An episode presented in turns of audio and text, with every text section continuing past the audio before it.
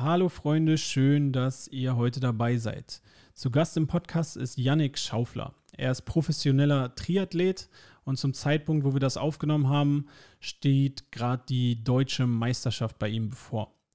Er gibt uns Einblicke in seinen Trainingsalltag mit teilweise drei Einheiten am Tag, wie er das Ganze balanciert, wie er aber auch im Kopf mit der Belastung, den ganzen Ups and Downs umgeht.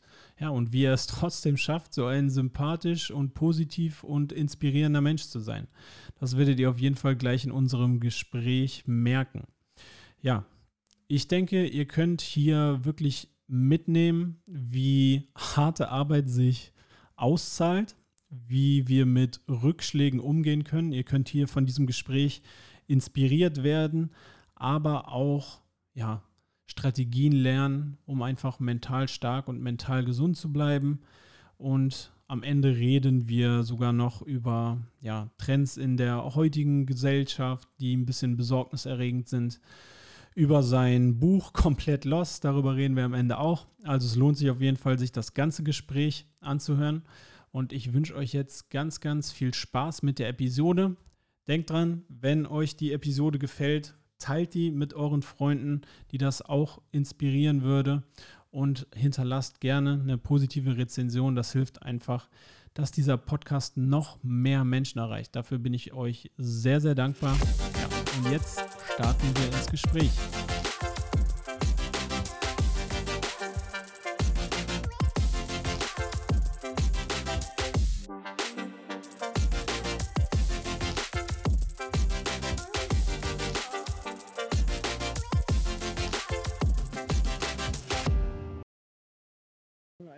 Janik, ja. willkommen im Podcast. Schön, dass du hier bist.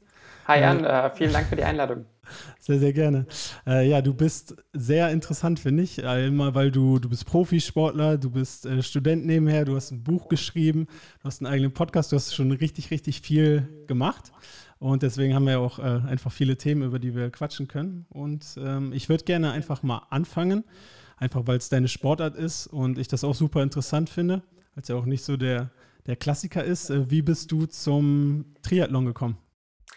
Zum Triathlon gekommen bin ich äh, über meinen Papa. Also ich habe wie jeder Junge in Deutschland auch lange Fußball gespielt und ja, der Papa ist da so ein bisschen reingeschlittert über eine Wette damals lustigerweise mit meinem Onkel. Und ich konnte schon schwimmen, da ich auch im frühen Schwimmverein war und dann lag das so ein bisschen nahe, da auch mal so einen Schnuppertriathlon zu machen. Habe meinen Papa da mal begleitet das eine oder andere Wochenende und äh, total Spaß dran gefunden. Und dann gab es Vereinsstrukturen, äh, die mich herzlich aufgenommen haben. Und so hat es dann angefangen und ist dann weitergegangen über ähm, Landeskader, Bundeskader. Und ja, heute kann ich sagen, dass das mein äh, Vollzeitberuf ist.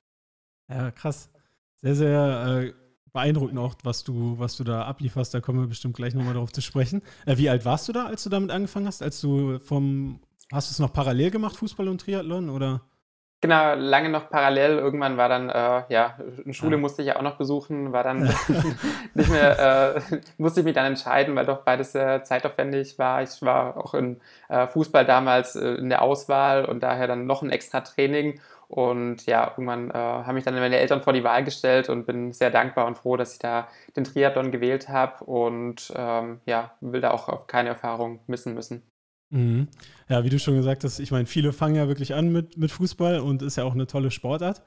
Äh, wie, was fasziniert dich am Triathlon so sehr, dass du dich auch dafür entschieden hast, dann die Laufbahn zu verfolgen?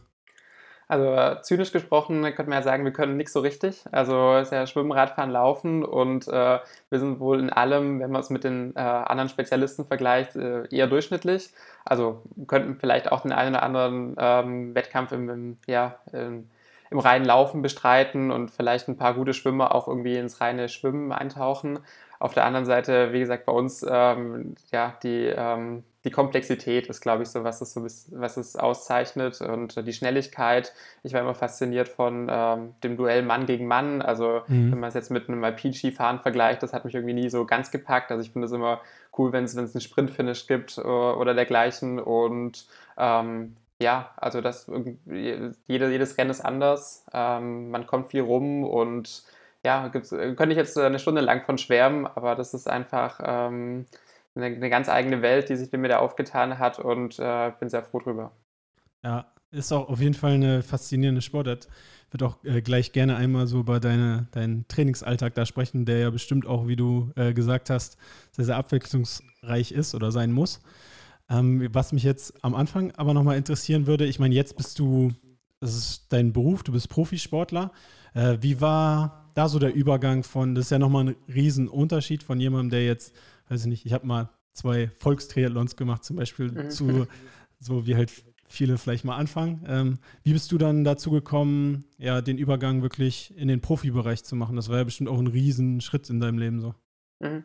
Also äh, wir leben ja in einem sehr wohlhabenden Land und daher gibt es ja tolle Strukturen. Also wie gesagt, ich habe die, die Vereinsstruktur angesprochen und dann ging es, ähm, ja, wurde ich irgendwann gesichtet. Also gibt es dann Sichtungstage, wo man dann eingeladen wird, wenn man irgendwie in kleineren Wettbewerben eine tolle Leistung gebracht hat und dadurch äh, bin ich dann in den Kader gekommen. Das äh, hat damals beinhaltet, dass man dann Wochenendlehrgänge hatte mit seinesgleichen und das war für mich immer eine riesen Gaudi. Also hatte ich mega Spaß mhm. und äh, aber auch so ein Grund, wieso ich dann damals mit dazu entschieden habe, ins Internat zu gehen. Also das war so, glaube ich, der nächste große Schritt, ähm, wo man dann ja schon mit, mit 16 Jahren relativ jung das Elternhaus verlassen hat, auf eigenen Beinen stand auch so ein bisschen wusste, okay, die Eltern ähm, zahlen jetzt auch Geld für, deswegen sollte man sich da auch ähm, anstrengen, so ein bisschen. Ähm, war eine sehr intensive Zeit. Also wenn ich so zurückdenke, es gibt so ein paar Modelle in Deutschland, die strecken das Ganze dann. Äh, ich habe das Abitur trotzdem in zwei Jahren gemacht. Führerschein musste man nebenher machen. Ich habe versucht, mich für diverse Meisterschaften zu qualifizieren und ja, kann ich mir jetzt gar nicht mehr vorstellen. Also jetzt habe ich äh, im Vergleich dazu echt ein Lotterleben, aber ähm, das braucht es natürlich irgendwann. Also wenn man wirklich ähm, das auf die Spitze treiben möchte, dann muss die Regeneration auch stimmen und dann ähm, ja, fallen auch andere Sachen an, die man jetzt vielleicht nicht als ähm, klassische Arbeit in dem Sinne, ähm, wo man jetzt irgendwie am, am Schreibtisch die Stunden absitzt, bezeichnen würde, aber ähm, ja, so hat sich das nach und nach entwickelt. Und dann nach dem Internat ähm, war die Frage, ob ich die universitäre Karriere einschlag vollends. Also ich musste damals schon so, so in die Richtung äh, Recht, Wirtschaft gehen. Und das, ja, da liegt es dann nahe nach Mannheim, so bei uns im Süden von Deutschland. Das ist so mhm. die Uni, würde ich behaupten, für BWL-Studiengänge. Die Alternative war Saarbrücken, das ist der Bundesstützpunkt. Da kann ich schon mega viel, das war so das gemachte Nest. Und in das habe ich mich dann gerne reingesetzt, äh, war, äh, wusste ich, woran ich bin. Ich kannte die Leute. Ich hatte direkt ein WG-Zimmer ähm, und habe aber trotzdem mich dazu entschieden, nebenher zu studieren. Ähm, damals war es dann so, dass ich noch Teil der Nationalmannschaft war und ähm, dann Sporthilfe bekommen habe, hatte auch die Option zur Bundeswehr zu gehen, ähm, was ich und meine Familie kritisch sehen und habe mhm. äh, dann im letzten Moment doch nochmal einen Rückzieher gemacht und ähm, ja, dann mich eher mehr aufs Studium fokussiert und äh, bin da auch ein gewisses Risiko eingegangen. Dann ähm, ja, ist natürlich so, wenn ich jetzt in einem, einem Stützpunkt bin, dann habe ich auch mit dem Trainer äh, zu arbeiten, der da vor Ort ist und das hat in meinem Fall dann irgendwann ähm, ja, nicht mehr so funktioniert, beziehungsweise ich war dann zwei Jahre äh, nicht so vom Erfolg verwöhnt und da habe ich mhm. dann wirklich ähm, alles auf eine Karte gesetzt, beziehungsweise bin meinen eigenen Weg gegangen, habe einen anderen Trainer ähm, kontaktiert, mit dem ich seitdem zusammenarbeite, auch sehr erfolgreich. Äh, das hat aber dann für gewisse Spannungen gesorgt in dem Verhältnis mit dem Verband. Und ähm, ja, da bin ich seitdem so ein bisschen losgelöst, ähm, habe mich so quasi der privaten Gruppe angeschlossen, wenn man das so sagen kann.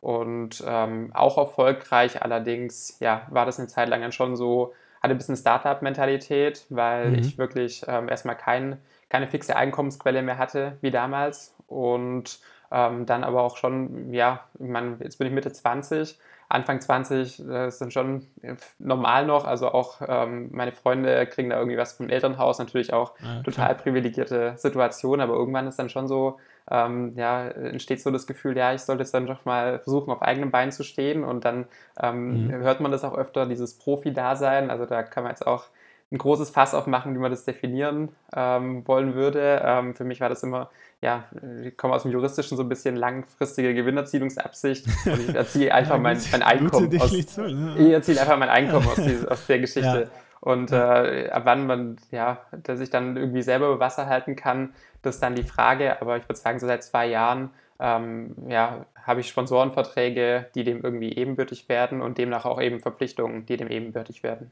Mhm. Ja, beeindruckende Geschichte. Du hast ja auch gesagt, du hattest eine Zeit, bevor es jetzt lief oder besser läuft, äh, die so ein bisschen schwieriger für dich war. mhm, ähm, wo genau. du dann auch äh, ja, das große Risiko eingegangen bist, das quasi wie so ein Startup dich aufzuziehen. Äh, und äh, hat ja auch glücklicherweise oder wahrscheinlich hast du da auch sehr viel harte Arbeit reingepackt, geklappt. Ähm, ja, wie bist du da rausgekommen aus dieser schwierigen Phase? War das Training oder hat da noch mehr reingespielt? Ja, also das äh, kannst du genau sagen, das war 2018. Also es war ähm, ja, ich glaube, ich war nie wieder so im, im Fokus, wenn man das so sagen kann. Also ich habe da wirklich, ähm, ja, eigentlich eine ganz gute Vorbereitung gehabt, aber dann haben wir wirklich mit dem alten Trainer noch den Bogen überspannt in einem Trainingslager. Äh, bin zurückgekommen, hatte Verdacht auf eine Stressfraktur, ich hatte ähm, Schmerzen im Knie und dann ging das ewig hin und her, bis irgendwann im MRT dann rauskam, okay, das Knie ist kaputt, ähm, das muss in das Messer gelegt werden und das war einfach ganz klar, ähm, da haben wir einfach die Umfänge verdoppelt und äh, da sich dann ähm, ja, die handelnde Person oder also ich, das Trainer ist ja nichts anderes als ein Berater in meinen mhm. Augen, ähm, den man auch gern zur Verantwortung zieht, aber das ist ein anderes Thema und da habe ich dann für mich entschieden, da sich die Person das eben nicht so eins eingestehen konnte, ähm, ich brauche da eine neue Lösung und ähm, dann war für mich eben, ja, ging es darum, einfach ein tolles Team zu formieren, einfach die richtigen Leute, um, um mich zu äh, versammeln. Und äh, dann habe ich eben eine sehr intensive Reha durchlebt und hatte ein großes Ziel. Und das war im Herbst äh, die Europameisterschaft, für die ich schon qualifiziert war. Und äh, ja, ich war, bin ins Höhentrainingslager gefahren. Ich habe da, ähm, wie gesagt, mich dieser Gruppe angeschlossen, war spät dran, habe da in einem Kabuff ohne Küchenzeile gehaust für drei Wochen ähm, mhm. und habe richtig hart gearbeitet, tatsächlich und äh, bin dann auch belohnt worden bei der Open-Meisterschaft. Ähm, bin Vize-Europameister geworden und äh, ja, das war einfach so harte Arbeit, zahlt sich aus und eben ab und zu seinen eigenen Weg zu gehen. Ja, krass. Äh, das muss ja ein unglaublich schönes Gefühl gewesen sein, auch gerade nach so einem Verletzungsweg. Also ich gehe auch gerade durch die Reha von der Kreuzband-OP und wenn ich jetzt schon dann denke, dann der Moment wieder richtig Sport machen zu können und dann bei dir unter den Bedingungen noch und dann so viel da reinzusetzen. War das einer deiner schönsten sportlichen Momente oder hast du da noch, noch andere Highlights?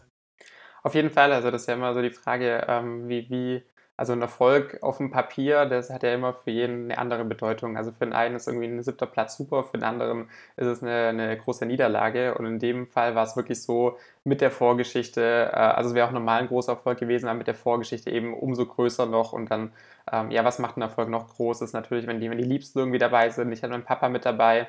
Das ist echt eine, äh, eine Reise, von der wir äh, zu jedem Festtag der ganzen Familie noch berichten, nach wie vor, was wirklich äh, toll war. Also es ist ja auch bei uns immer, also darf durch meinen Job viel rumkommen und äh, so eine Reise macht man dann auch natürlich immer abhängig vom Ergebnis.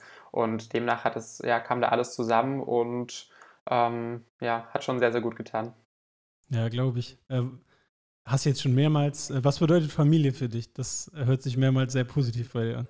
Ja, ja, äh, sehr starker Rückhalt. Äh, meine größten Supporter, also die habe ich da auch infiziert, beziehungsweise erst hat mein Vater mich infiziert und jetzt habe ich sie wirklich mit diesem Leistungssport-Gen infiziert. Also die verfolgen mittlerweile jedes Rennen, nicht nur von mir, sondern auch von meiner Konkurrenz. Äh, man kennt sich ja auch mittlerweile, ähm, die waren seit jeher eigentlich auch oft dabei, äh, haben das dann oft mit einem Urlaub verbunden und kennen natürlich demnach auch meine ganzen Nationalmannschaftskollegen und äh, verfolgen die dann auch. Also das ist wirklich ein großes Hobby von denen geworden und äh, ja, auch immer ein schönes Gefühl, wenn man da was zurückgeben darf. Ja, cool, sehr cool.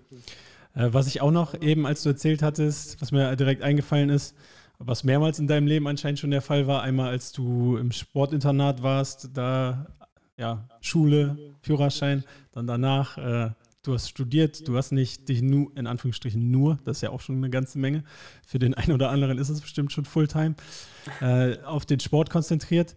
Bist du von Natur aus diszipliniert und motiviert oder, oder wie gestaltest du das, dass du so viel parallel auf einmal und auf so einem Niveau schaffst?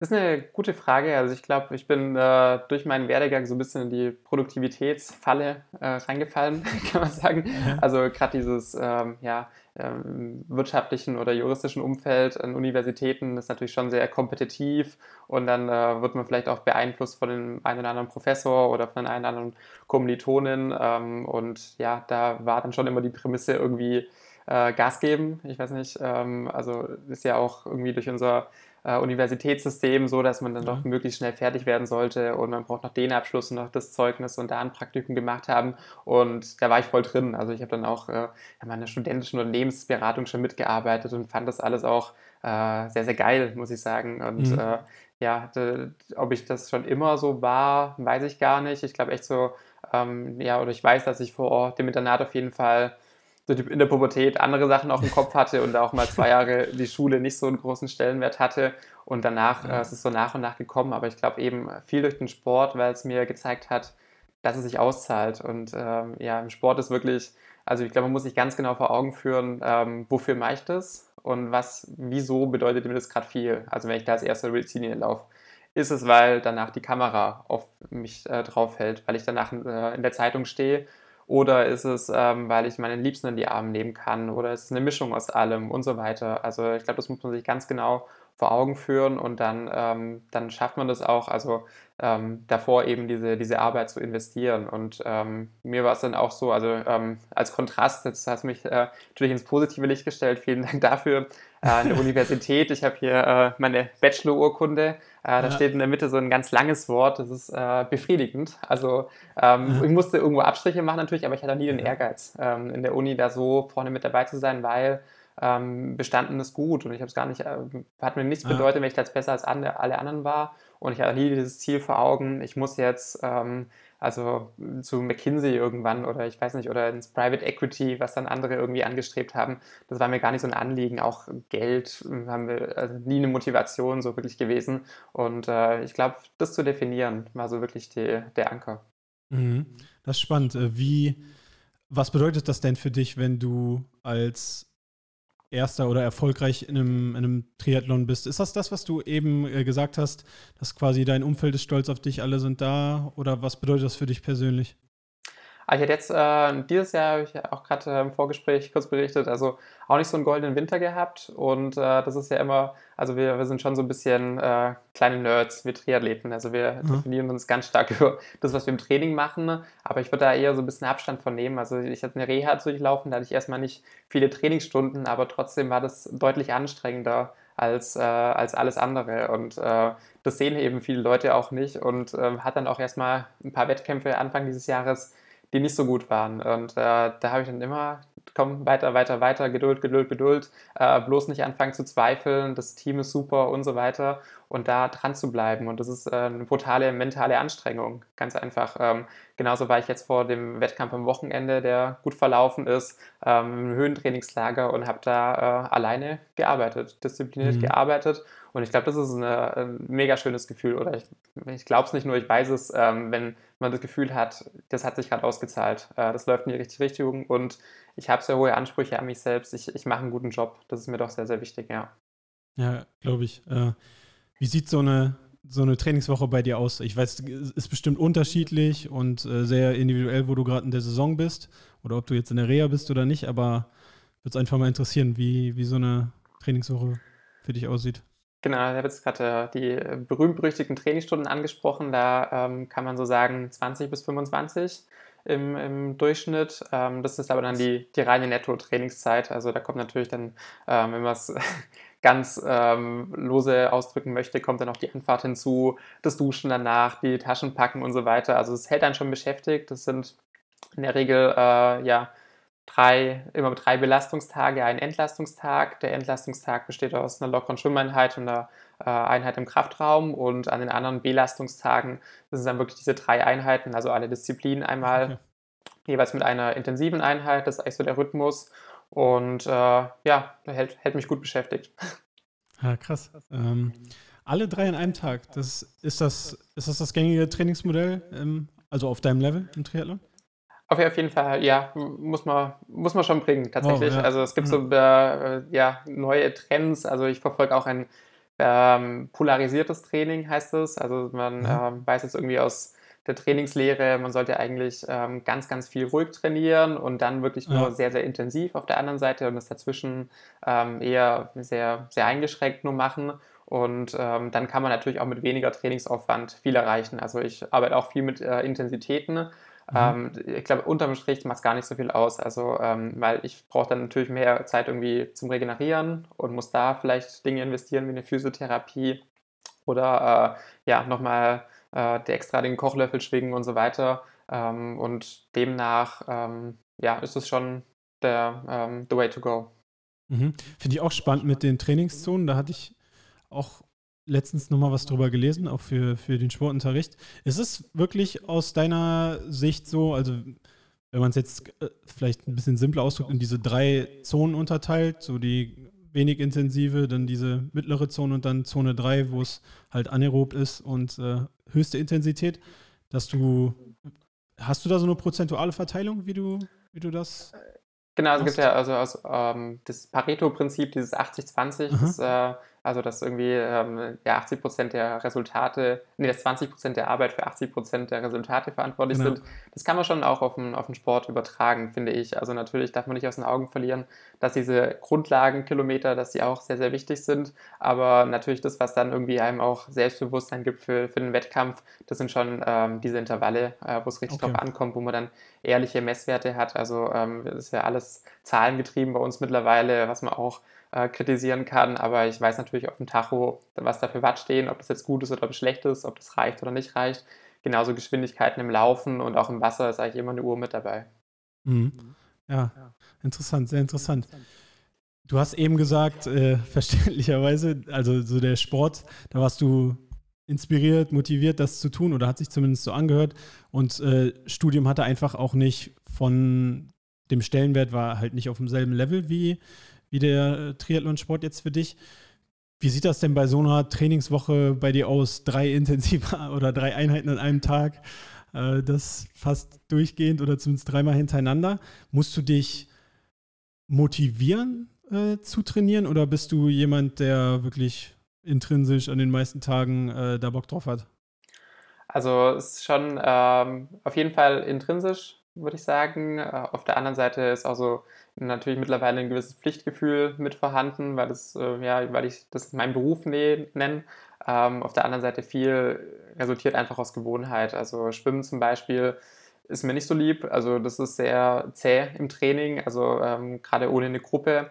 Ich meine, Laufen, Radfahren, da hat man immer so einen räumlichen Gewinn im Wasser, das sind ja schon Kacheln zählen, wie man so schön sagt, also von der einen Wand zur nächsten und wieder zurück. Ähm, das eben eineinhalb Stunden, das ist eine zähe Angelegenheit. Auf der anderen Seite ähm, seit ja, beinahe zehn Jahren bin ich halt wirklich jeden Morgen, das Erste, was ich mache, ist die Schwimmeinheit, also Eat That Frog, gleich mal ähm, das aus, aus dem Weg schaffen und äh, dann denkt man gar nicht groß drüber nach. Also man fährt hin, man äh, zieht sich um, man macht sich warm und springt rein und ähm, ja, das demnach ähm, ist so bis, beides, glaube ich, ein bisschen, also groß motivieren muss ich mir eigentlich selten. Natürlich habe ich immer Musik auf den Ohren, ähm, aber es macht mir schon sehr, sehr viel Spaß auch, muss man sagen. Also ich weiß, führe es mir immer wieder vor Augen, was für ein Riesenprivileg ist, einfach den ganzen Tag Sport machen zu dürfen und alles, was drumherum passiert. Also auch eine Geschichte wie mit dir jetzt macht mir einfach riesen Spaß und ich weiß, es äh, ist nicht jedem vergönnt, aber ähm, ich glaube, da festzustellen oder das auch mal für sich so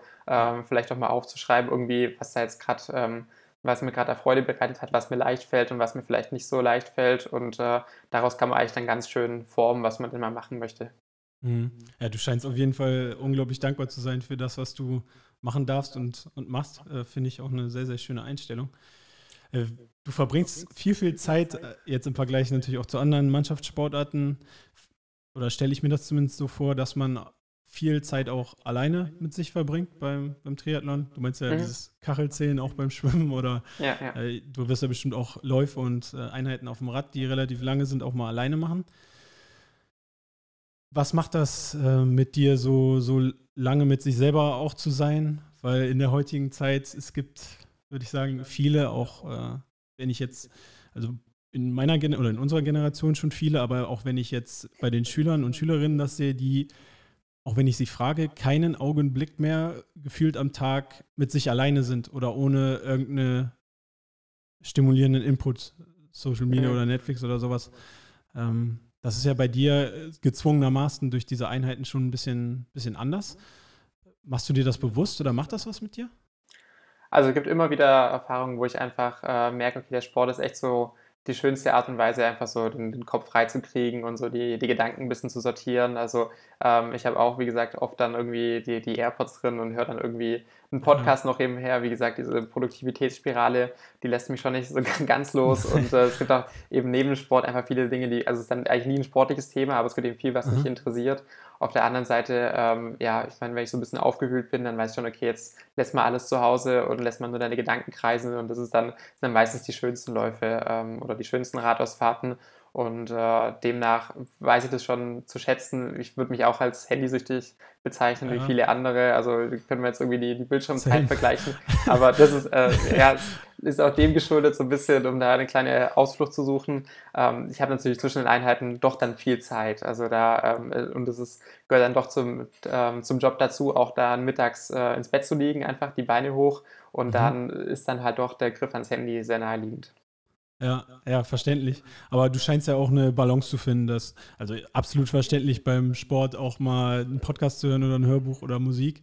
Ja. Aber du meinst ja auch, du hast ja diese, noch ein paar wenigstens von diesen Einheiten, wo das, wo das ohne ist. Und ich glaube, ganz viele von uns, wir machen, oder auch ich selber, mache kaum noch Sport, ohne was zu hören oder so. Mhm. Aber ich glaube, mir geht es dann auch ähnlich wie dir. Wenn ich das dann mal mache, dann das ist schon ein anderes Gefühl. Da ja, ja. stimme ich dir voll zu. Was machst du denn zur bei dem ganzen Trainingsvolumen. Was machst du zur Regeneration? Äh, was mache ich zur Regeneration? Ähm, ich glaube, so das Beste und Einfachste ist einfach Schlaf. Ähm, und okay. dann es hat da doch Ernährung einen großen Stellenwert oder einen doch immer größer werdenden auch, weil mhm. ich merke, da ähm, ist vor allem eine potenzielle Fehlerquelle. Also ich habe dann schon äh, Dinge, also viele Erfahrungen einfach gemacht, dass ich irgendwie zu leicht geworden bin in der Höhe oder dass ich ähm, nicht richtig geladen war für ein paar Einheiten, dass ich jetzt haben wir oft Formate mit Halbfinale, Finale, dass ich ähm, nach, dem, nach dem Halbfinale nicht gleich die Proteine reingeschoben habe und dann mich am nächsten Tag schlapp gefühlt habe. Und deswegen äh, bin ich schon da immer mehr dahinter, also gar nicht mit irgendwelchen großen Prinzipien, eher äh, Kaloriendichte ist so ein bisschen Thema bei mir. Also wie gesagt, mhm. Schlafen, Essen und ansonsten, äh, ja, im kapitalistischen Zeitalter gibt es natürlich etliche äh, Maßnahmen, irgendwie sich da die, die Beine locker zu, zu machen. Also ob das dann, ich gehe einfach klassisch zur Physiotherapie. Äh, es gibt natürlich auch so diese Massagepistolen jetzt, es gibt diese ja. äh, so Massageboots und alles Mögliche. Also da muss man, glaube ich, für sich entscheiden, was dann wirklich Sinn macht, äh, weil das natürlich doch auch immer ein Input, der da kommt und ich glaube, alles kann man dann am Ende auch nicht machen. Mhm. Du, äh, das fand ich jetzt auch spannend. Du hast gesagt, manchmal hast du Wettkämpfe, da gibt es äh, anscheinend einen Vorlauf, ein Halbfinale und ein Finale. Äh, in welch, von welchem Zeitraum sprichst du da? Äh, jetzt, jetzt am Wochenende können wir vielleicht als Beispiel nehmen. Das war, mhm. also es geht tatsächlich, wird immer kürzer. Also es gibt diese, diese Extremdinger im Triathlon, diesen Ironman auf Hawaii, den kennt man vielleicht. Mhm. Äh, bei uns, ich habe das Ziel Olympische Spiele und deswegen ist, äh, ja, werden diese Sachen tatsächlich tendenziell immer kürzer, weil man will es natürlich zuschauerfreundlich gestalten. Jetzt äh, letztes Wochenende war am Freitag ein, ein Halbfinale Vorlauf, wo man sich für das Finale zu qualifizieren hatte. Und im Finale, also wie gesagt, dann liegt da eine Nacht dazwischen. Und im Finale waren es dann auch nochmal drei kurze mit jeweils 10 Minuten Pause. Also wo man dann einfach nochmal kurz hat, einen kurzen Moment hat, um sich neu zu fokussieren, sich Gedanken mhm. zu machen, was lief gut, was lief schlecht und dann geht es auch schon wieder weiter. Ähm, aber das ist äh, natürlich vom Kopf her umso anstrengender. Wenn ich jetzt weiß, habe jetzt einmal fünf Kilometer auf ein Parkett zu zaubern, dann ähm, ist es einfacher, mich dafür vorzubereiten, wenn ich immer wieder weiß, okay, ich darf jetzt noch nicht zu viel Körner verschießen, weil es geht ja nur ums Weiterkommen erst und äh, ich muss auch danach noch äh, Dinge richtig machen und so weiter, dann äh, zehrt es schon an einem. Ja, absolut. Also krass. Das ist ja echt, äh, wie du gesagt hast, mental auch richtig fordernd. Hm. Bist du, hast du da Strategien für dich oder ist das eher so, kommt das natürlich für dich so mental da auch stark im Kopf zu bleiben? Weil, ja, wie du das beschreibst, das stelle ich mir äh, ja hammer anstrengend vor, immer wieder Leistungen abzurufen. Das finde ich auch, also ich mache Kampfsport und ich finde auch bei Turnieren dieses, man wird kalt und dann kommt der nächste Kampf, man wird wieder kalt und sich immer wieder so hochzufahren. Also ich stelle mir das, bei dir ist ja die Belastungsdauer noch viel, viel länger. Mhm. Äh, ja, hast du da so Strategien für dich entwickelt?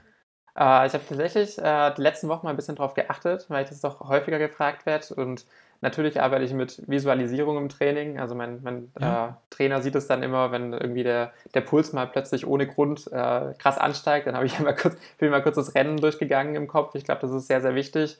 Und dann also die, die richtigen Schlüsse daraus zu ziehen oder ähm, ja, sich nicht zu schlecht gemacht zu machen im Kopf. Ich glaube, da so ein bisschen, also ich glaube, es geht ganz viel um Selbstvertrauen und eben um dieses Selbstvertrauen sich zu holen, ist es mittlerweile, also sind es ganz viele Sachen. Also ich weiß zum Beispiel, ähm, auch eine, eine, Rennverpflegung ist bei uns ein Thema. Also ich habe dann doch äh, ordentlich Zucker in der Radflasche und einfach so das zu wissen und weißt, da, da geht nichts schief, das habe ich erprobt und das macht mich im Idealfall nochmal ein Prozent schneller. Genauso ist mit äh, anderem Material, dass die, die richtigen Reifen draufgezogen sind, dass ich einen, einen Auflieger montiert habe, dass ich äh, Schuhe habe, die konkurrenzfähig sind. Ich glaube, einfach so ganz viele Sachen, die einem Sicherheiten geben und natürlich hat man obwohl das nie ganz zum Tragen kommt, aber so eine gewisse Routine einfach sich erarbeitet über die Jahre, wie die ähm, Minuten und Stunden vor dem Wettkampf äh, zu, abzulaufen haben, dass da nichts mehr schief geht und dann wirklich an der Startlinie äh, zu stehen und sich um nichts mehr kümmern zu müssen. Das gibt mir äh, enorm viel und dann auch ein Thema ist natürlich seine Konkurrenz zu kennen. Also ich wusste jetzt auch am Wochenende,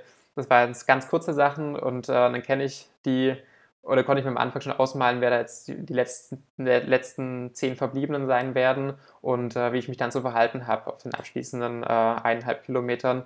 In dem Fall wusste ich, äh, auf den letzten 200 Metern zum Beispiel jetzt ich eher den kürzeren. Heißt mhm. im Umkehrschluss, ich versuche das Tempo gleich hoch anzusetzen und äh, einfach so Geschichten.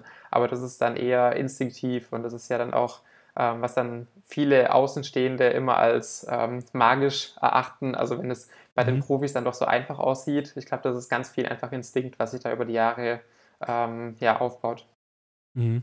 Ja, also einfach heftig, wie viel da zusammenkommt bei dir auch. Das ist äh, ja, sehr faszinierend.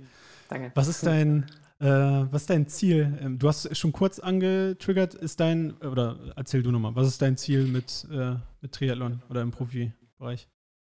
Äh, Ziel, also ich glaube, wie gesagt, habe ich schon gesagt, wie wichtig es ist, das zu formulieren. Ähm, ja. Ich habe natürlich könnte ich jetzt einfach sagen, die Olympischen Spiele ähm, ist auch eigentlich ist ein tolles Ziel, ohne Frage, mhm. weil es gerade diese, in diesem Zyklus, das ist eine tolle ähm, ja, Zusammenkunft aller Sportler dieser Welt und auch so eine, eine große Ehre. Also ich würde mir natürlich auch die, die Olympischen Ringe irgendwo hin tätowieren. Äh, es ist in Paris, also ich meine, diese äh, ich glaube, äh, ich hatte es eben so, das, das war das erste Mal Tokio, dass ich wirklich viele Freunde und Bekannte hatte, die da vor Ort waren. Das war natürlich unter Corona-Bedingungen jetzt nicht so ganz der Wahnsinn, nicht das, wofür man sein ganzes Sportlerleben gearbeitet haben wollte.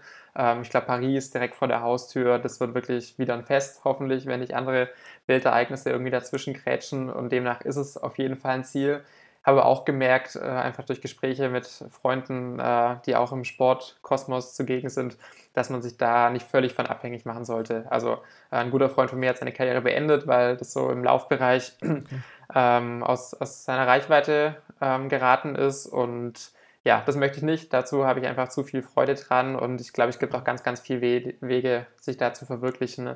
Ähm, und mhm. so blöd es klingt, ich glaube, ähm, als Sportler dann auch immer eine Reichweite oder was jetzt so blöd klingt, aber so, ähm, so poetisch romantisch klingt, aber so ein bisschen Impact haben. Also so die Reichweite vielleicht auch mal was für ein sinnvolles Statement nutzen. Ähm, wird auch immer kommerzialisierter bei uns im, Triathlon geschehen und natürlich lebe ich auch von Sponsorengeldern und äh, das ist mir schon sehr, sehr wichtig, dass da auch äh, bei mir steht, ich habe einen ähm, Sponsor HEP, äh, schönes Statement, there is no Planet B, einfach dafür ein bisschen Awareness schaffen. Es gibt natürlich auch andere die äh, unterstützen dann irgendwelche ähm, ja, Ölkartelle und da ähm, würde ich mich doch schon sehr von distanzieren wollen, ja. Mhm. Ich finde, also man hört es auf jeden Fall, wenn du vom Training erzählst und auch vom Sport, dass du definitiv auch so den, den Weg genießt und feierst. Und mhm. äh, das ist ja eine sehr gesunde Einstellung, dich dann auch unabhängig jetzt von diesem einen, einen Ziel zu machen, was, wenn man das dann nicht erreicht, ja, wie du gesagt hast, bei manchen wahrscheinlich zum Karriereende führt oder einen total runterzieht. Also das finde ich äh, sehr, sehr äh, gesund und auch für dein Wohlbefinden sehr, sehr gut, wie du das, äh, wie du das angehst. Und was du gesagt hast, ja, dass du auch diesen positiven Impact als Sportler haben will, das ist vielleicht auch eine, eine, gute, eine gute Überleitung, da du ja auch ein Buch geschrieben hast und auch Artikel verfasst. Ähm, komplett lost, wie kam es zu dem Buch? Erzähl mal. äh, tatsächlich auch ein Corona-Projekt, wenn man das so nennen kann ich habe eine gute Freundin, die ist Journalistin und Herausgeberin äh, eines Magazins im Ausdauersport. Ähm, da habe ich so ein bisschen angefangen, irgendwie ähm, ja, zu schreiben oder ähm, ja, wurde da die Ehre zuteil, eine Kolumne zu verfassen in jeder Ausgabe und das hat mir große Freude bereitet und ähm, großes Hobby für mich ist einfach Lesen, also ähm, das geschriebene Wort, große Leidenschaft von mir Und ja, dann war doch irgendwie viel Zeit alleine, Corona-bedingt und viele Dinge, die mich aufgewühlt haben, beschäftigt haben. Und ich finde, die schönste Art und Weise, so Dinge zu verarbeiten, ist wirklich das Schreiben und habe da einfach drauf losgeschrieben. Also das ist aus mir rausgesprudelt und ohne großen Gedanken da jetzt ein Buch schreiben zu wollen. Also ich glaube, das ist auch äh, ein Irrglaube, dass man da, dass da wirklich was Tolles draus entsteht, wenn man das jetzt wirklich, äh, ja, wirklich bis ins letzte Detail plant. Also das ist dann äh, einfach so entstanden und durch das mir gut zusprechen von mir lieben Menschen, meine Mama, ähm, die äh, besagte Journalistin, ähm, ja, habe ich das dann doch veröffentlicht. Das geht ja heutzutage auch sehr, sehr einfach und war dann auch ein tolles Projekt. Also da geht es dann auch um Cover und äh, Buchdruck und so weiter und es hat großen Spaß gemacht. Ich war aber auch sehr nervös, ähm, braucht man mhm. auch nicht äh, drum reden. Also weil natürlich, es steht dann schwarz auf weiß da und ich habe mir da schon so einiges angemaßt und war sehr zynisch, sehr polemisch und ähm, ja, tatsächlich, ähm, das war mir auch im ersten Moment nicht, also viel Ironie mit dabei und das muss man natürlich verstehen. Und äh, wenn, sollte man das Ganze nicht verstehen, dann ist natürlich, äh, dann bin ich ein äh, Frauenverachter, dann bin ich ein Menschenhasser, dann finde ich eigentlich alles also äh, ganz, ganz weit weg von einem Philanthrop und so ist es natürlich gar nicht. Also ich bin, äh, also habe eigentlich immer ein Lächeln auf den Lippen und demnach, ähm, ja, war dann schon eine Zeit lang ein bisschen mulmiges Gefühl, aber dann war doch das größ größtenteils das Feedback sehr, sehr positiv und hat mich sehr gefreut. Das ist schön. Ja, ich, also ich habe in die in der Vorbereitung aufs Interview in die Leseprobe reingelesen und ich finde auch, ja, so rhetorisch, stilistisch ist das auf jeden Fall richtig, also. Also, vielen Dank, vielen Dank, ja. Das ist äh, beeindruckend. Ähm, vielleicht nochmal für alle, die dann vielleicht auch interessiert sind, äh, nach der Folge sich das Buch zu bestellen. Äh, welche Themen verarbeitest du da so in dem Buch? Äh, es geht um die, ja, die Gedanken und Gefühle eines Heranwachsenden. Also ich ähm, habe ihn so Generation Lost betitelt, also dass wir eigentlich gar nicht so richtig wissen, wohin mit uns, dass wir uns doch äh, oft sehr selbst das Leben sehr schwer machen. Also da geht es dann um politische Themen, die angeschnitten werden. Da geht es aber auch um ähm, darum, wie wir mit Beziehungen umgehen, ähm, wie wir Freundschaften pflegen, welche Bedeutung vielleicht die Familie auch hat zu Hause und das eben sehr, sehr zugespitzt alles, natürlich immer ähm, äh, ja, deutsche, deutschen Hintergrund, also ähm, ob man das jetzt in, in Großbritannien vervollnehmen kann, weiß ich nicht, aber ja, also wird ziemlich viel angeschnitten, aber ähm, das, der, der Titel besagt schon, es ist ein Essay und demnach alles nur kurz angeschnitten. Ich gehe nirgends in die Tiefe, das kann man gut finden, kann man schlecht finden, aber es soll einfach ein Gefühl vermitteln und äh, ich glaube, das ist mir ganz gut gelungen. Mhm.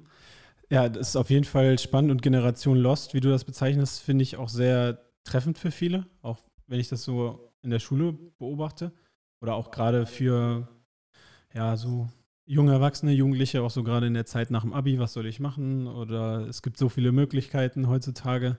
Genau, endlose ähm. Möglichkeiten, aber dann doch irgendwie äh, wird, also ich glaube, das Schwierigste ist, dass man wirklich unter so vielen Einflüssen steht. Also ähm, ja. ein großes Thema ist einfach Meinungsbildung. Also äh, wer ist denn mhm. dafür zuständig? Das ist natürlich am Anfang das Elternhaus, dann sind es Leute wie du, einfach Lehrer und Professoren, was mir auch nie so wirklich bewusst war, die schon eine Mordsverantwortung haben, einfach wie ich danach mhm. durchs Leben schreite, wie viel, ähm, ja, wie dankbar ich bin und solche Geschichten, dass ich ähm, ja, also ich habe dann auch aus der, ähm, äh, aus der Warte eines Studenten ausgeschrieben und man wird ja auch immer lassiert, dass man jetzt äh, so arm sei als Student. Das ist natürlich totaler Quatsch. Also wenn man äh, 600 Euro im Monat von den Eltern daheim kriegt, dann ist es schon mal, dann gehört man ja. schon mal zu den äh, ganz, ganz oben und einfach sich solche äh, sozioökonomischen Fragestellungen auch vor Augen zu führen, finde ich enorm wichtig, weil ich dann auch schon ganz, ganz viele äh, andere schlechte Beispiele erlebt habe.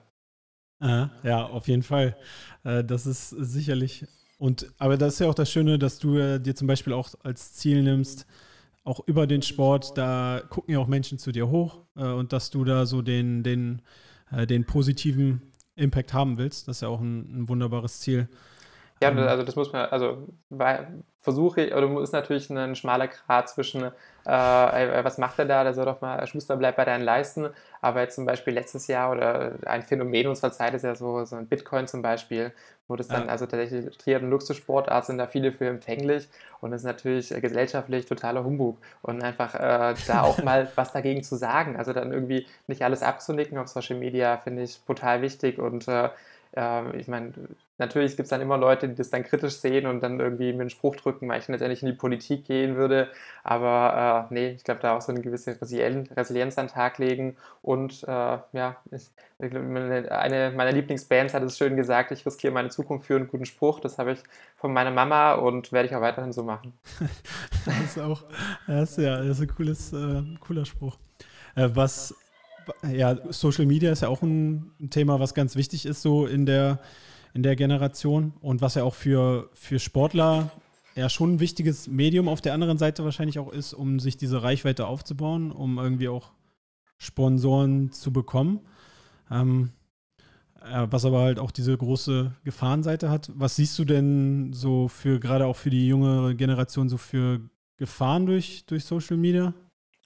Äh, ich würde jetzt erstmal äh, kurz im Sportkosmos bleiben. Also natürlich hm. äh, jeder, der sich da irgendwie, ähm, ja, der sich da öffnet, der läuft natürlich immer Gefahr oder will bewertet werden. Letztlich, ähm, ich muss ja nichts posten. Also ich, ich, mhm. jetzt mittlerweile schon, weil ich irgendwie vertragliche Verpflichtungen habe, aber normale, die müssen ja nichts posten und trotzdem macht man es und das ist natürlich immer der, ähm, dieser, dieser Zwiespalt. Also natürlich will man was preisgeben, vielleicht ja, oft eine Prahlerei dabei, ist oft vielleicht auch was, ähm, was Sinnvolles dabei, aber natürlich ähm, will ich immer Feedback haben. Also es gibt diese Kommentarspalte und ähm, das, dadurch wird man bewertet. Und dieses, Die ich glaube, das ist eine große, ja genau, das ist eine große Gefahrenquelle, sich davon eben abhängig zu machen und sich dieser äh, Dauerbewertung eben auszusetzen. Und äh, ich mache das natürlich par excellence. Also seit ich klein auf bin, durch dieses Leistungsdenken, durch den Leistungssport, aber eben auch durch dieses Universitäre. Ich werde immer bewertet, ob das äh, Noten sind, ob das irgendwie Feedback von, ähm, von bestimmten Leuten sind oder eben Social Media. Also, ähm, und ich glaube, da muss man einen gesunden Umgang ähm, für sich finden, weil sonst äh, läuft man doch Gefahr, dass es wirklich dann irgendwann auf die mentale Gesundheit schlägt. Mhm. Wie hast du den für dich gefunden? Weil ich meine, es gibt genügend Leute und ich würde mich nicht mal mehr unbedingt ausschließen. Natürlich äh, poste ich auch bei Social Media, auch gerade um äh, den Podcast mehr zu verbreiten. Aber natürlich ist die Anerkennung auch schön. Ähm, ja, wie hast du das für dich so gefunden, dass dich jetzt, wenn du was postest und das vielleicht wenig like, Likes bekommst und äh, weniger positive Kommentare, ja, ja. Äh, dass deine mentale Gesundheit da nicht drunter leidet? Äh, also wenn wir jetzt bei den Likes bleiben, da ist glaube ich, da habe ich einfach. die sind einfach, egal? Die sind, echt mittlerweile total egal, weil das ist, äh, also ich habe echt mit äh, viele Freunde, die einfach Fotografen sind und die schießen dann ab und zu äh, Landschaftsbilder von mir, die kannst du echt äh, irgendwo auf, auf, Poster hängen und es wird gut aussehen. Ja. Auf Instagram kommt sowas nicht an und das einfach zu wissen, ne, äh, das ist, ja. glaube ich, so der, der erste Schritt. Auf der anderen Seite dieser Negativitätseffekt natürlich äh, habe ich auch gerade erzählt, der eine Kollege, der dann meinte, wenn ich jetzt in die Politik gehen sollte, äh, wollte, das, äh, das eine. Ähm, wahrscheinlich haben das 1000 Leute abgenickt und äh, weitere 50 haben mir positives Feedback gegeben. Aber natürlich bleibt dieser eine Was, eben äh, im Kopf und äh, das war, glaube ich, bei mir auch so ein Schritt und dann letztlich, es juckt doch keine Sau. Also was sind denn diese, weiß nicht, 4000 Follower, die mir jetzt da, ähm, die, die da meine Beiträge verfolgen? Äh, das ist doch, das sind echt wenige, muss man sagen. Und genauso dann auf diesen Plattformen äh, muss man sich, also was, was, was hat denn eine Plattform für ein Ziel? Die wollen natürlich Awareness schaffen, dass sie mehr Wer Werbung schalten können, einfach diese, dieses Systematische sich vor Augen führen. Und ähm, ja, ich glaube, das sind so ähm, die Dinge, die ich mir äh, immer wieder versuche vor Augen zu führen, aber natürlich bin ich da auch nicht fehlerfrei. Mhm. Ja, aber äh, gerade das zu hören oder auch diese Message mal zu verbreiten, ich glaube, das tut einigen auch mal, mal gut, das zu hören und das in dieser Perspektive auch zu sehen, wie du das gerade beschrieben hast, mal ein bisschen rauszoomen. Ich ähm, glaube, wir leben da in einer total ähm, komischen, verdrehten Welt. Also ich muss da auch oft meine, also meine, meine Eltern, die sind jetzt äh, Mitte 50, Anfang 60 und die, sind, äh, nutzen jetzt auch soziale Medien. Und am Anfang, äh, oder das ist dann natürlich äh, im ja. ersten Moment irgendwie Instagram, um den, den, Sohn zu verfolgen. Und dann aber auch ganz schnell Twitter. Und das ist ja auch, äh, also da muss man ja auch immer, ähm, muss man auch immer wieder feststellen, wie viele Leute den Twitter nutzen in Deutschland, das sind echt verdammt wenige. Und wann mhm. denn ein, ähm, ein Beitrag als viral gilt, das ist ja ein Witz. Und über, natürlich liegt das Problem dann irgendwie weiter bei den Medien, bei den großen Medien, bei den öffentlich-rechtlichen, die dann auch so einen Tweet als viral darstellen. Wenn da jetzt 100 Leute auf den Gefällt mir-Knopf gedrückt haben. Und ähm, ich glaube, da äh, läuft viel auseinander oder jetzt auch ähm, in wichtigeren Dingen wie dem politischen. Also mittlerweile ist es ja ein Riesenerfolg, wenn jetzt eine Demonstration 2000 ähm, Leute, ähm, wenn einer Demonstration so viele Leute beiwohnen. Auf der anderen Seite Markus Lanz, der hat einfach äh, die große Macht, was das angeht. Da sitzen jeden Abend ein, zwei Millionen. Äh, und er äh, hatte eine Stunde Zeit, irgendwie seine, natürlich nicht seine eigenen, aber ähm, die Leute zu interviewen, die er möchte und ähm, denen auch das Gehör zu verschaffen. Mhm. Ja, das ist definitiv ein interessantes Phänomen, auch jetzt im englischsprachigen Raum oder gerade im amerikanischen Raum. Ich meine, da sind vielleicht ein paar mehr bei Twitter, aber so gefühlt äh, dreht sich so die ganze Online-Welt und die Stimmung im Land dann über diese paar Leute, die dann bei Twitter posten und was ja dann genau. auch häufig eine ganz verdrehte Realität ist oder sehr, sehr negativ auch, was ich dann häufig so auch ja, daran kritisieren würde. Also schon ein sehr interessantes Phänomen, finde ich auch. Ja, und, und jeder äh, will auch irgendwie äh, einen Kommentar abgeben zu bestimmten Dingen, zu bestimmten Dingen, die eben passieren auf der Welt. Aber die Leute werden auch aufgefordert, äh, irgendwie einen Kommentar abzugeben zu politischen Dingen, zu äh, dem Krieg in der Ukraine. Jetzt jüngst die aber damit eigentlich nichts am Hut haben, die keine Expertise haben. Und äh, ähm, Kloppo war super, der wurde auch in der Pressekonferenz, ah. nee, ich glaube Tuchel war es, Tuchel wurde in der Pressekonferenz gefragt, ja, wie er jetzt zu dem Krieg da steht. Und er sagte, ey Leute, ich bin Fußballtrainer, ich bin was soll ich ja. da jetzt äh, dazu irgendwie ein Statement abgeben? Das ist totaler Quatsch, aber äh, andere haben da eben, ähm, denken da nicht so weit. Also ich meine, Influencer jetzt im klassischen Sinne, können wir äh, darüber diskutieren, ob ich auch schon Influencer bin, wenn ich irgendwie ab und zu eine Marke verlinke.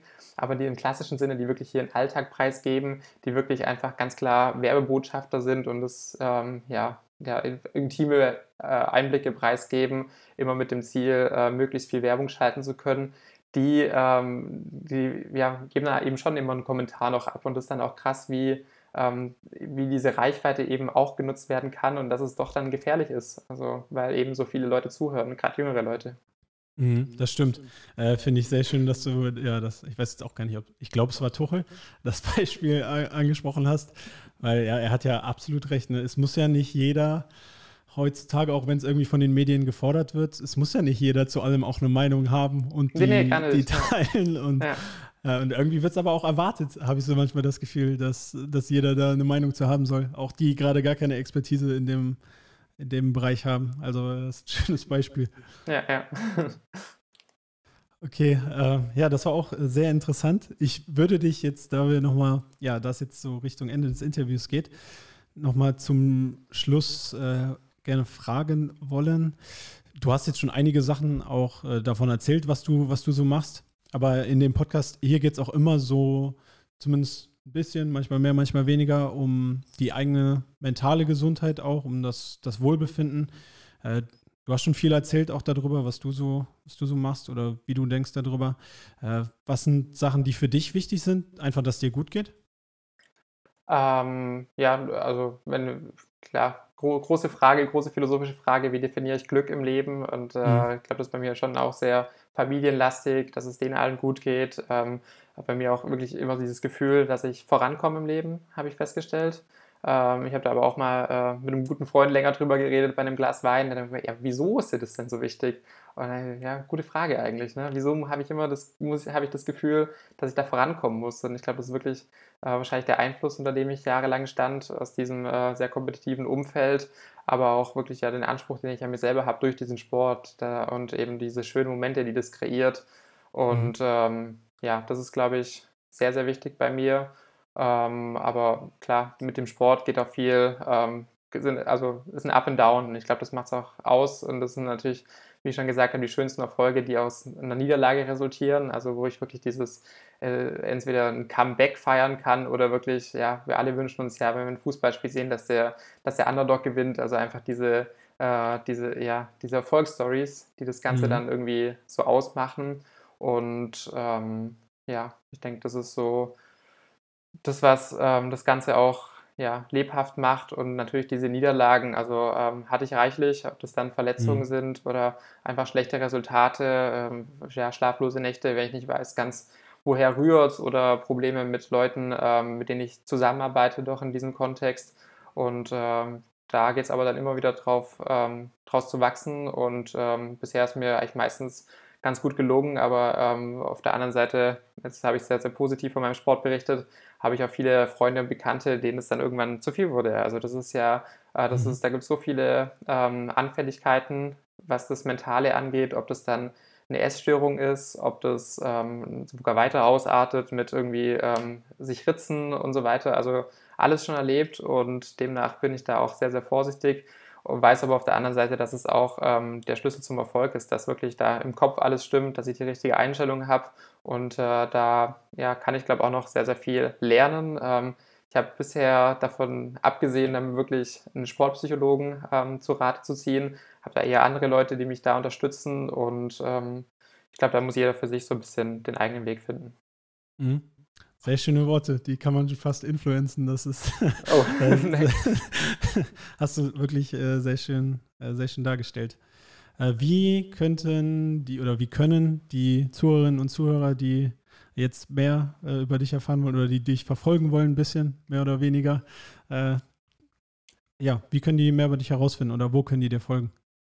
Ich glaube, am einfachsten ist Instagram. Also da ist eigentlich alles verlinkt über eine Homepage, was man ja zu haben hat als kleine Visitenkarte, ähm, aber auch sämtliche Videobeiträge, äh, Podcasts und so weiter äh, findet man alles dort. Und ja, ich hoffe, dass ich da, oder ich weiß, ich teile da regelmäßig auch äh, ab und zu intime Einblicke, äh, äußere mich auch mal kritisch. Und ich glaube, das ist am einfachsten über Instagram, ja. Sehr schön. Dann äh, verlinke ich das. Und äh, ganz vielen Dank dir. Hat mir sehr Spaß gemacht, war wirklich auch sehr interessant und äh, unterhaltsam und spannend. Also vielen lieben Dank für das Gespräch, Janik. Ja, vielen Dank, Jan, für die Einladung. Alles Gute.